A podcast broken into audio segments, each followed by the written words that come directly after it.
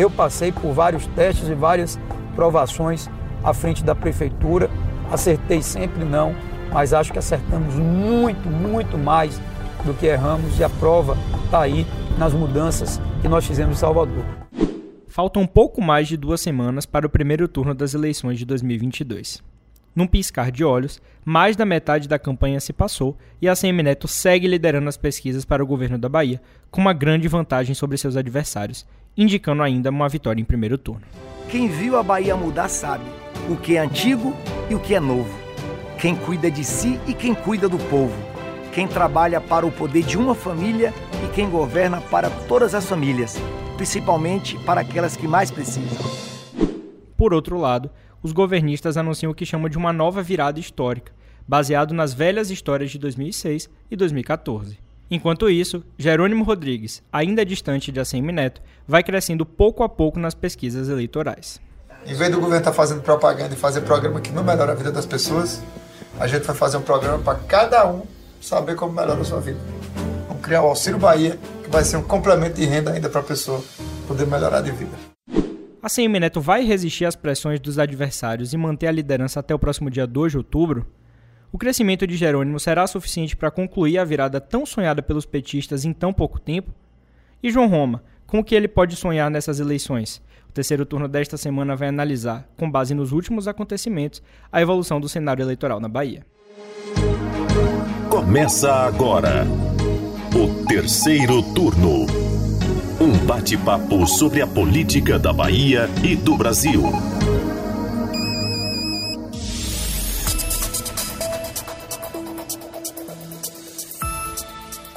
Eu sou Gabriel Lopes e comigo para a gravação do podcast de política do Bahia Notícias, os repórteres do site Lula Bonfim. Olá, turma. E Anderson Ramos. E aí, galera, tudo bem com vocês? Pois é, meu povo, sexta-feira, dia 16 de setembro, tá chegando a hora. Agora falta o que, Lula? Pouco menos de. São 16 dias, né? 16 dias. É, é, duas semanas e mais dois diazinhos. É isso. Pro, pro dia D as eleições, o primeiro turno das eleições, a gente ainda não sabe, né? Se a gente vai ter segundo turno. É uma coisa que a gente vai debater aí mais, mais pra frente. Porque o negócio tá inseguro, tá? O cenário tá bem seguro. Na reta final aí o bicho tá pegando. Pois é, só se fala disso no, na Bahia, no Brasil, no Bahia Notícias e aqui no terceiro turno. Então vou aproveitar aqui antes de começar para lembrar você que ainda não está inscrito que acompanha o terceiro turno de alguma forma, mas ainda não está inscrito ou é, não tem as notificações ativadas, ativa o sininho, se inscreve, começa a seguir os canais do terceiro turno onde quer que você esteja ouvindo. E aí dessa forma você nos ajuda e vai ser também sempre avisado quando sai um episódio novo. Pois é, meus queridos, mais uma vez, como a gente já vem falando aqui, eleições estaduais na nossa pauta, né? As pesquisas eleitorais mais recentes vem apontando aí algumas coisas que a gente precisa abordar aqui hoje, que são interessantes, né? No último episódio a gente falou como as pesquisas eleitorais são um retrato do momento. Então, essa semana já temos um novo momento. Então, é, a gente tem a Semineto que continua liderando esses levantamentos com a grande distância, é verdade ainda, para os seus adversários. É, em alguns levantamentos ainda indicando uma vitória no primeiro turno, né, para o ex-prefeito de Salvador. Mas a gente já consegue ver a diferença de Neto. Em algumas pesquisas, inclusive, Neto já tinha oscilado para baixo. E a gente já consegue ver né, o principal adversário dele nessa eleição, Jerônimo Rodrigues, crescendo pouco a pouco, vem diminuindo essa margem. E a gente teve um fato ao longo dessa semana que mostra que nem foi tão pouco assim né, que ele cresceu. Foi uma, uma, um crescimento expressivo. A gente vai falar disso já já. Não vou antecipar o debate. E esse crescimento de Jerônimo tem de fato elevado a confiança dos petistas, desse grupo governista, e eles estão realmente se valendo aí do recorte histórico né, das últimas eleições, o que veio acontecendo lá desde 2006. É isso, Gabriel. O pessoal do lado de Jerônimo aí que está fazendo a campanha está bem otimista, viu? É, mas é isso, né? Na última semana é, a gente abordou bastante isso, né? citando já algumas pesquisas recentes. É, os institutos Paraná Pesquisas, Real Time Big Data, Veritas, Séculos, entre outros, eles já haviam né, apontado um crescimento de, de Jerônimo, diminuindo a distância para o líder, né, ACM Neto. E na quarta-feira, um novo levantamento do Instituto Datafolha foi divulgado e confirmou né, essa tendência de crescimento do candidato petista. É isso, Anderson. De acordo com o Datafolha, a Semineto continua liderando a corrida para o Palácio de Ondina, com 49% das intenções de voto. Na pesquisa anterior do mesmo instituto, feita duas semanas antes, o ex-prefeito de Salvador possuía 54%. Já Jerônimo, que tinha 16% no último levantamento, chegou a 28% nesta semana. Com isso, a distância entre Neto e seu rival petista caiu de 38% para 21%. João Roma, que tinha 8% há duas semanas, agora apareceu com 7%. Kleber Rosa, que não pontuou anteriormente, teve 1%, enquanto Giovanni D'Amico e Marcelo Millet se mantiveram com 1%. Brancos e nulos somaram 6%, enquanto 8% se disseram indecisos. Pois é, Lula, só para a gente cumprir aí o que determina o Tribunal Superior Eleitoral, né, para a gente não ter nenhum problema com a Justiça Eleitoral, falar aqui agora os dados dessa pesquisa, né, o registro. O Datafolha entrevistou 1.212 eleitores presencialmente entre os dias 12 e 14 de setembro. A margem de erro para esse levantamento é de 3% para mais ou para menos, com um nível de confiança de 95%. A pesquisa foi registrada no TSE sob o número BA 05325-2022. Gente, eu achei o crescimento de Jerônimo acima das expectativas, tá? É, consideravelmente acima. É, eu estava até em casa antes de, de sair a pesquisa, pensando, né, como é que deve sair essa pesquisa Datafolha. Eu imaginei assim, pô, eu acho que Jerônimo vai roubar alguns votos de ACM Neto, né, nessa, campanha de ligação dele a, a Lula, as marcas do PT, sabe? Eu acho que isso tem, isso funciona de uma certa forma. Então, estava imaginando um, um cenário de 50 a 22, algo assim, né? É, de encurtamento da distância. Mas o crescimento de Jerônimo de 16 para 28 é algo muito forte. Expressivo. 12% é, é, em, em, duas semanas é, é, um negócio muito, muito considerável. Né? É, e aí a gente precisa analisar um, um, um pouquinho os números. Né? É, a Semineto, desses 12%, foi responsável por pelo menos 5%. Né? Porque a Semineto caiu 5%. E considerando que Roma não cresceu? E considerando que Roma, na perdeu verdade, perdeu, um, perdeu 1%, caiu. né? Eu acho perdeu que... 1%. Sim. Então, é, é, tá aí. É, Jerônimo não só ganhando votos que estavam com a Semineto, como ele também tem conquistado indecisos. Pessoas que não tinham candidato antes e agora é, declaram que vão votar em Jerônimo Rodrigues. Isso, é, é, de uma certa forma, já estava nas entrelinhas dos movimentos dos candidatos, tá? Eu observei isso é, na última semana, avaliando a postura de Assemineto é, durante é, a sua propaganda eleitoral. Né? Eu achei que ele estava mais agressivo com o PT, com Jerônimo Rodrigues. Né? Tinham, tinham, tinham mais críticas diretas ao governo do Estado e a Jerônimo. E me surpreendeu durante a sabatina é, é, de Assemineto para o Bahia Meio Dia o, o, comportamento um pouco inseguro e até um pouco agressivo de Assemineto é, é, na entrevista. Destoando do que a gente costuma ver dele, né? Pois é, ele, ele costuma ser muito seguro durante entrevistas, debates, né? Cordial, educado. Fala muito, exatamente, e isso fugiu ao padrão dele. Ali demonstrou não só o incômodo com a pergunta, né, que, que foi um tema delicado para ele, um tema que tem circulado nas redes bastante, que é a questão da autodeclaração dele como pardo, é, mas também eu, eu achei que demonstra uma certa insegurança dele com o cenário eleitoral. Né? A gente sabe que existem pesquisas internas e que os candidatos avaliam constantemente como está o cenário, se eles estão crescendo, se eles estão caindo, se os adversários estão crescendo ou caindo.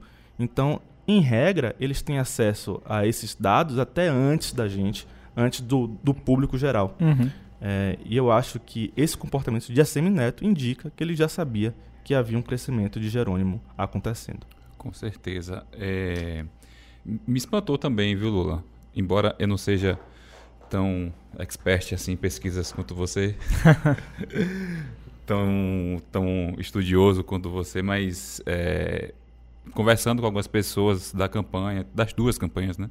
A gente até falou disso na semana passada que esperava-se esse crescimento de esperava-se um crescimento de Jerônimo, é, mas eu particularmente é, esperava que houvesse esse rompimento dos, dos 20%, né? É, na última data foi estava com 16, né? É, esperava-se algo em torno de 22, 21, não sei, 25. Mas foi além, né? Já está beirando os 30, né? Foi surpresa para mim, mas conversando com algumas pessoas da campanha, eles já, já esperavam que esse próximo Datafolha fosse algo parecido com isso. Uhum. Com Jerônimo próximo dos 30 e Neto beirando os 50. Né? Então, está dentro das expectativas da campanha. É, e o que você falou aí, Lula, em relação ao, ao comportamento né, do, da campanha, das campanhas, né, é, começou de fato o bicho pegar. Né? A gente está chegando aí na reta final da campanha. Você é, até falava que agora aqueceu de vez, né? aqueceu né? Agora começou. Vez. Pois é. E assim como a gente vê mais ataques, né? Antes a gente via algo mais é, voltado para a proposta e tal, para a defesa das candidaturas, é, da promoção das candidaturas, né? Do lado de Neto, do que ele fez na prefeitura e do lado de Jerônimo, que os governos de Rui Wagner fizeram, a gente está vendo ataques, né?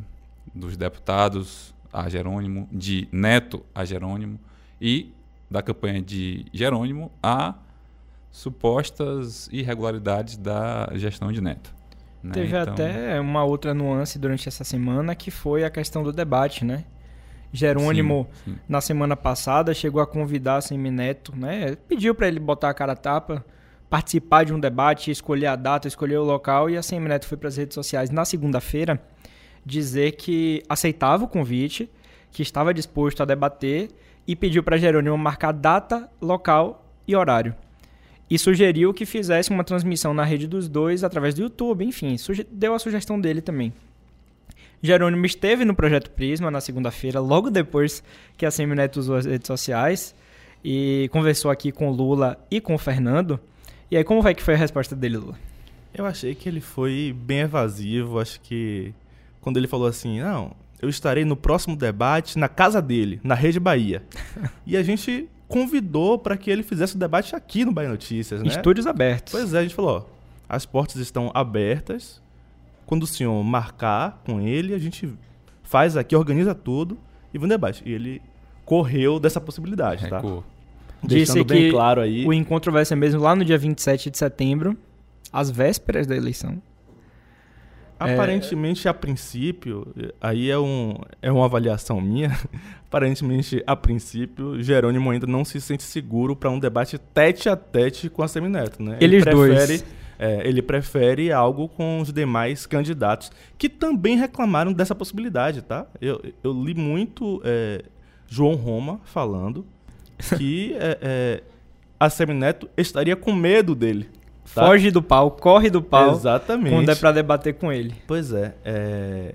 E é isso, gente. Eu, eu acho que é, é, essa coisa de é, chamar Semineto de fujão, de covarde, é muito de retórica eleitoral, tá? Sim, uhum. sim, sim. É muito. E, e, eu acho que até que a Semineto vacila em não ir.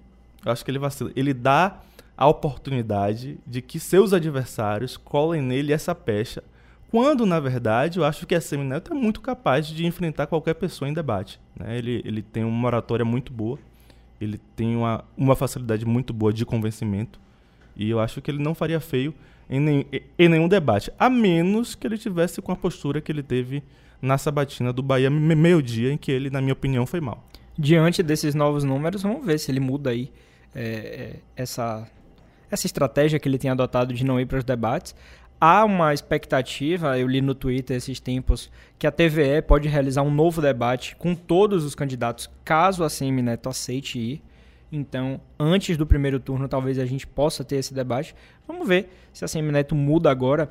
E o pessoal falando nessa questão aí, dessa polêmica que rolou entre o, o debate direto entre Neto e Jerônimo, me chamou a atenção uma coisa que é o debate, o último debate, aconteceu uma semana antes, né?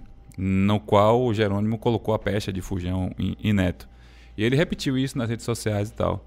Mas a resposta de Neto veio depois de quase uma semana né, da, da, do debate. Uhum. Né? Apesar de na rede social Jerônimo ter provocado bastante, até o próprio governador Rio Costa também é, é, bateu nessa tecla, Jerônimo, é, Wagner, etc.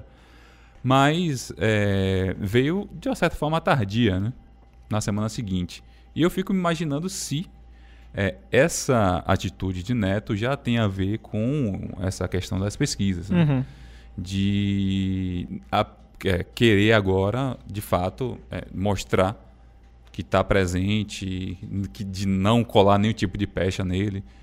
Que eu não sei se a não ida para o debate tirou o voto dele, mas talvez já, chegue, já, já seja de fato uma mudança de estratégia para demonstrar que ele não tem medo de, de debater com o Jerônimo e tal, e está disposto a isso, né? Então, fica essa análise aí. Não sei se, se eu estou viajando na maionese, mas... É não algo... faz sentido. Seria justamente uma eventual mudança de postura dele a partir de agora. Talvez aí, vendo que a, a coisa pode apertar, né, ou não. A gente está fazendo só uma análise do que a gente tem hoje, né? Mas, como o Lula falou no começo, é claro que a campanha de ACM Neto já tinha previsto isso. Né? Não tem nenhum menino ali fazendo campanha pela primeira vez. Beleza. Mas de fato, quando você vê os números encurtando dessa forma, e Neto com a pequena retração, eu acho sim, ó, é, é um cenário que você tem que ligar pelo menos o sinal amarelo. De, de não subestimar, né? De não, não ficar de salto alto e, e, falar, não, realmente, o que é que a gente pode fazer agora para garantir, né? E fora que são os números da Datafolha, né? Sim. Talvez seja o instituto de pesquisa mais, mais, mais respeitado do Brasil e, e é, na semana passada falando com com Cláudio André, o, o, o, sociólogo, ele falou que de fato existe a possibilidade das pessoas, existe uma parcela do eleitorado que são influenciados por pesquisa. Uhum. Né? Então, é, tendo essa pecha aí da Datafolha, realmente. Os Existe, números, viu? os números animam as pessoas, né? Isso. E tem a questão do voto útil, tá, gente? Uhum. As pesquisas guiam o voto útil. Isso é, é, é muito importante da gente ter, é, é, é, a gente sinalizar, né? É, o, o eleitor, quando ele olha assim, pô, tem um candidato que eu não quero que ganhe. Eu não quero que ele ganhe. Eu prefiro um que está mais atrás, mas se eu precisar votar no outro para impedir aquele que eu não gosto de ganhar, eu voto. E ele mede isso de acordo com as pesquisas. Sim. E qual é o instituto de pesquisa que tem mais credibilidade no país? É o Datafolha. Hoje é o Datafolha. Né? É o- é, isso aí não tem como a gente é, contestar. É, eu estava aqui tentando até identificar um, um- um- dado e eu encontrei no Datafolha a, a, a questão dos votos espontâneos Uhum. tá? E nos votos espontâneos, a Semineto não caiu, ele subiu, tá? Ele tinha 27% de Que é voto quando espontâneo. o nome do candidato não é Não é apresentado ao apresentado. eleitor. É quando simplesmente o eleitor é perguntado em quem ele vai votar e ele simplesmente responde, tá?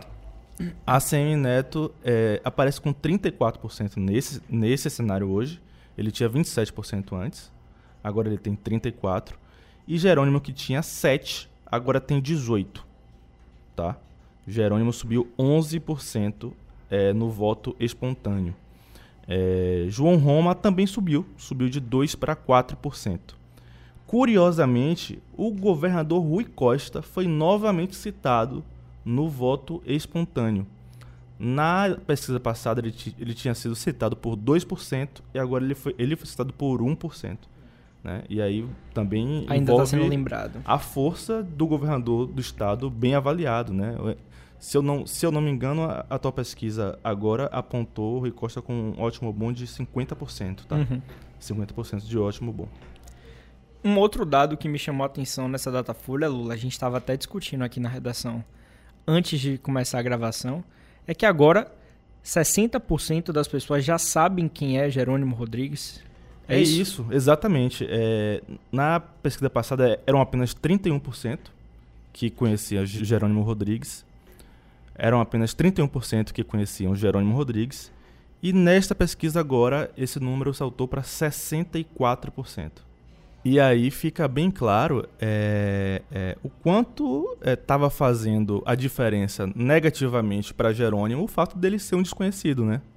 A partir do momento que ele vai aparecendo na, na televisão, na sua propaganda ele, eleitoral ligado ao PT, a Rui Costa e ao ex-presidente Lula, ele vai crescendo. Uhum. Vai sendo mais conhecido e, e vai crescendo. É o que é está acontecendo. E aí a, a gente é, é, já Gabriel já sinalizou aqui um, um, novo dado. Não sei se você quer falar, Gabriel. Quer falar? Fica à vontade.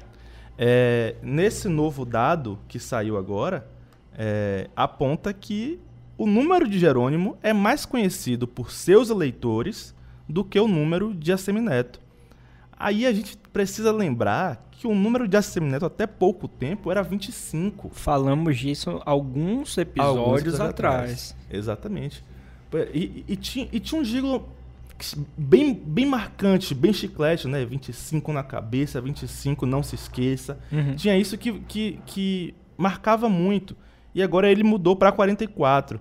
E aí quando você lê aqui a nota é, da metrópole, você vê que é, é, apenas 31% dos eleitores de Assemineto acertou qual número deve digitar na urna. 31% apenas. Né? Enquanto, no caso de Jerônimo, mais da metade acertou 13, tá? É 55%. E apenas 1% errou. 44% disse que não sabe, uhum. né? Mas não errou. 1% apenas errou o 13 de Jerônimo, porque o 13 é consolidado, é o número do PT desde 1980, né? Isso aí não não mudou. Na semana passada a gente também comentou a questão de um possível teto de ACM Neto mesmo com esse crescimento de Jerônimo, a gente precisa destacar aqui também para os ouvintes que em todas as pesquisas a CM Neto continua liderando com uma vantagem ainda grande, considerada grande, né? uma vantagem ampla, e mantém uma regularidade no número, na, na, na porcentagem das intenções de votos em todas as pesquisas. Essa agora do Datafolha, em relação à última, ele de fato teve uma retração. 5 pontos, né? De 54 para 49 mas em todas as pesquisas que a gente tem acompanhado aqui, ele tem mantido 50, 51, 52, 54, 48, 49. Então, tem mantido esse, essa regularidade. A gente nota o efeito de que Jerônimo cresceu, mas ele se manteve e Roma não cresceu mais. Então, talvez isso, inclusive, já tenha alguma sinalização para um eventual segundo turno né, a possibilidade da eleição ser decidida ou não já no primeiro turno. Eu mantenho a minha posição dos outros episódios, que é, acredito com o que a gente tem hoje, que a gente vai ter uma eleição na Bahia em segundo decidida em segundo turno. Eu não consigo ainda cravar primeiro turno para nenhum dos dois lados. É, os números mostram uma coisa, né? Ao menos se assim eles se mantiverem nessa nessa toada aí, que independente se a eleição for no primeiro ou no segundo turno, não vamos ter uma eleição tão fácil quanto o esperado no início da campanha, né? Uhum. Quando é, é, a possibilidade de uma vitória em primeiro turno de Neto era bem cristalina, né? Então a gente já pode, pode, eu posso me arriscar aqui agora, mas podemos cravar que a diferença entre eles vai ser pouca. Uhum. É, é, é, isso, apenas isso que eu consigo cravar, tá? A diferença vai ser bem curta. É, eu, eu acho, eu sinto que a eleição tende a se decidir no primeiro turno, tá? Independente de ir para qual lado. Eu acho que a Semineto ainda tem uma grande chance porque tem aí a possibilidade de um voto útil de Roma para Semineto numa reta final, né? Digamos que Jerônimo é, consiga crescer muito e chegue na reta final ali basicamente empatado com a Semineto. Eu acho que tem uma tendência assim considerável dos votos de João Roma passarem para Semineto, tá? Eu, eu, eu, vejo isso assim com uma certa clareza até é, dessa possibilidade. E se por algum acaso nem esse voto útil for suficiente para fazer é, a Semineto superar é, Jerônimo, é, é, eu acho que Jerônimo tem capacidade de vencer também no primeiro turno, tá? É, nesse, nesse ritmo de crescimento, 12% é, é, é, algo muito forte, tá? Muito forte.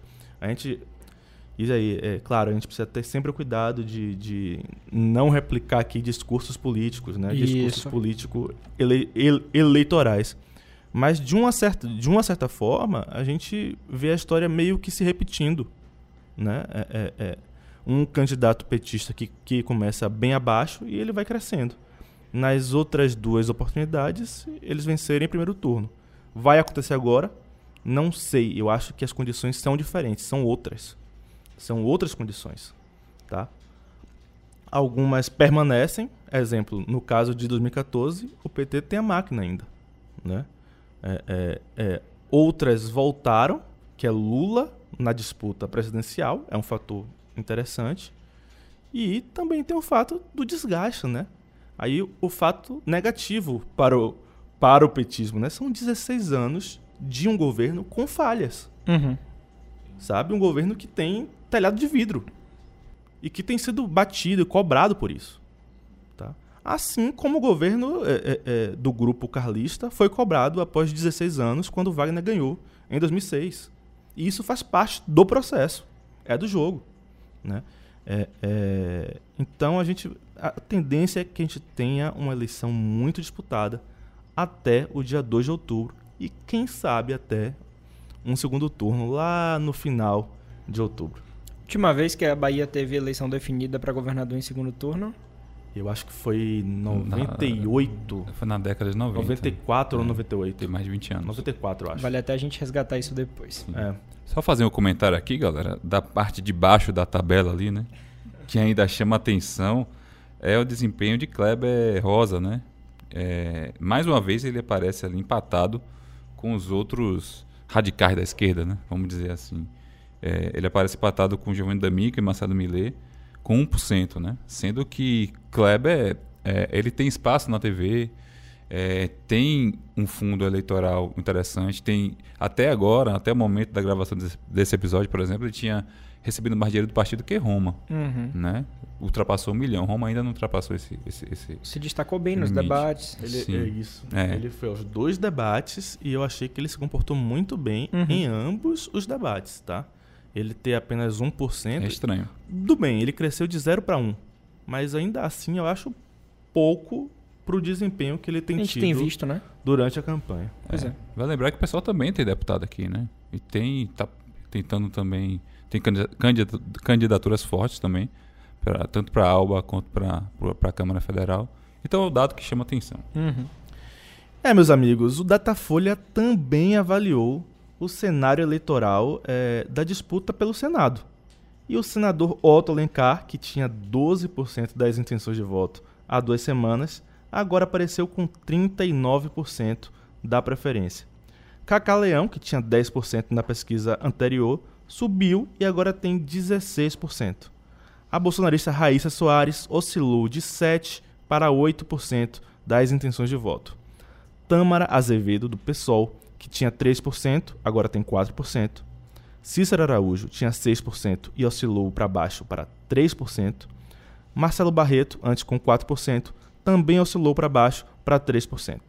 Brancos e nulos somaram 14%, enquanto 14% se disseram indecisos. Os números para o Senado integram a mesma pesquisa para o governo do estado. E aí, meus amigos, é, eu, eu, eu confesso que eu começo a vislumbrar um, um outro cenário para o Senado, tá? Eu vou recolher aqui as minhas armas, né? Que eu estava defendendo aí uma grande possibilidade de virada de Cacaleão, né? Puxado por Assemineto. Eu vejo um cenário, é, é, não só pelo crescimento de Otto, tá? De 32% para 39%, que é significativo demais, mas também pelo crescimento de Jerônimo. Né? É, Otto, ao invés de ter o, ao invés de ter Jerônimo como âncora, alguém que puxa para baixo, Otto tá tendo é, é, Jerônimo como alguém que pode puxá-lo junto para cima, tá? E isso é, é muito importante para a candidatura a Senado, mesmo que mesmo que no final a Semineto ganhe, Jerônimo não vai ser uma âncora para ele, Uhum. não vai ser um peso para ele. Né? Então é, é, é, eu já começo a ver Otto Alencar como o favorito que ele naturalmente seria pelo tamanho político eleitoral dele. Essa coisa de não ser âncora eu acho engraçado, que a gente está abordando aqui várias semanas depois, coisas que a gente já falou em outros terceiros turnos. Então a gente meio que já estava prevendo aí o que poderia acontecer. Muito interessante você falar que nesse momento a gente já não tem mais essa sensação de que Jerônimo está servindo como uma âncora, né? Não está puxando Otto para baixo, pelo contrário, pode significar aí que eles vão crescer juntos. Consolidado, né? Na, na nessa pesquisa do Senado, Otto. É, parece um movimento aí de ganha-ganha, né? É, os dois cresceram na pesquisa é, é, e eles só têm a ganhar com isso, né? Mesmo que Jerônimo não, não eventualmente não seja eleito, mas uma melhora nas condições dele, uma, uma, uma boa pontuação dele, garantiria Otto aí na, no Senado. Por outro lado, a gente vê que Kaká finalmente descolou de Raíssa, né? Deu aquela despregada boa ali, porque a gente vinha mostrando que eles estavam praticamente empatados dentro da margem de erro, né? Das pesquisas, entre dois pontos e meio e três pontos percentuais. E agora Kaká é, saiu daí daqueles 10% no, no Datafolha anterior para os 16% e Raíssa cresceu só um pontinho, então foi de 7 para 8. Kaká agora tem exatamente o dobro das intenções de voto que a doutora Raíssa tem. Então, nesse sentido, Kaká agora meio que chega como segunda força mesmo para o Senado, já vai deixando Raíssa um pouco mais para trás aí nessa disputa. A grande expectativa de Kaká é, de fato, para mim, o desempenho de ACM Neto nas urnas. Exatamente. Eu acho que essa subida é, dele de 10 para 16 é até considerável, tá? Ela só não é mais porque o adversário, o principal adversário, subiu 7. Né? E já estava na frente. Já estava bem na frente é. e subiu 7. Então ela, ela acaba perdendo assim o impacto que ela teria normalmente um, uma subida de 6%. É, mas ele ainda tem esperança pelo fato de Assemi Neto de jeito nenhum ser uma âncora. Pelo contrário. Uhum. Né? A, ele só tem como ser puxado para cima. Só tem como ser puxado para cima. Né? Então, é, acho que ele mantém ainda as esperanças, é, mesmo diante de um Otto fortalecido pela campanha. Tá? É, é, é eu vejo até é, as propagandas eleitorais de Otto e é engraçado como ele o tempo todo se liga com Lula também, né? Diretamente com Lula. Lula gravou uma propaganda especial para ele, sim, né? Gravou para ele. Do companheiro Otto. É, Exatamente. Reparei isso. E durante. E ele usa também uma gravação do 2 de julho, né? Do evento do 2 de julho de Lula falando que é, é, o senador dele é Otto. que ele até mudaria o título para para Bahia para poder votar em Otto, né? Hum. E isso talvez seja muito forte, né? Porque Lula tem, tem esse peso, né? É muito grande, não só no interior do estado, como no Brasil como um todo, no, nos interiores do país. É, e sobre doutora Raíssa, gente, é, eu acho que a doutora Raíssa tá patinando, né? Patinando.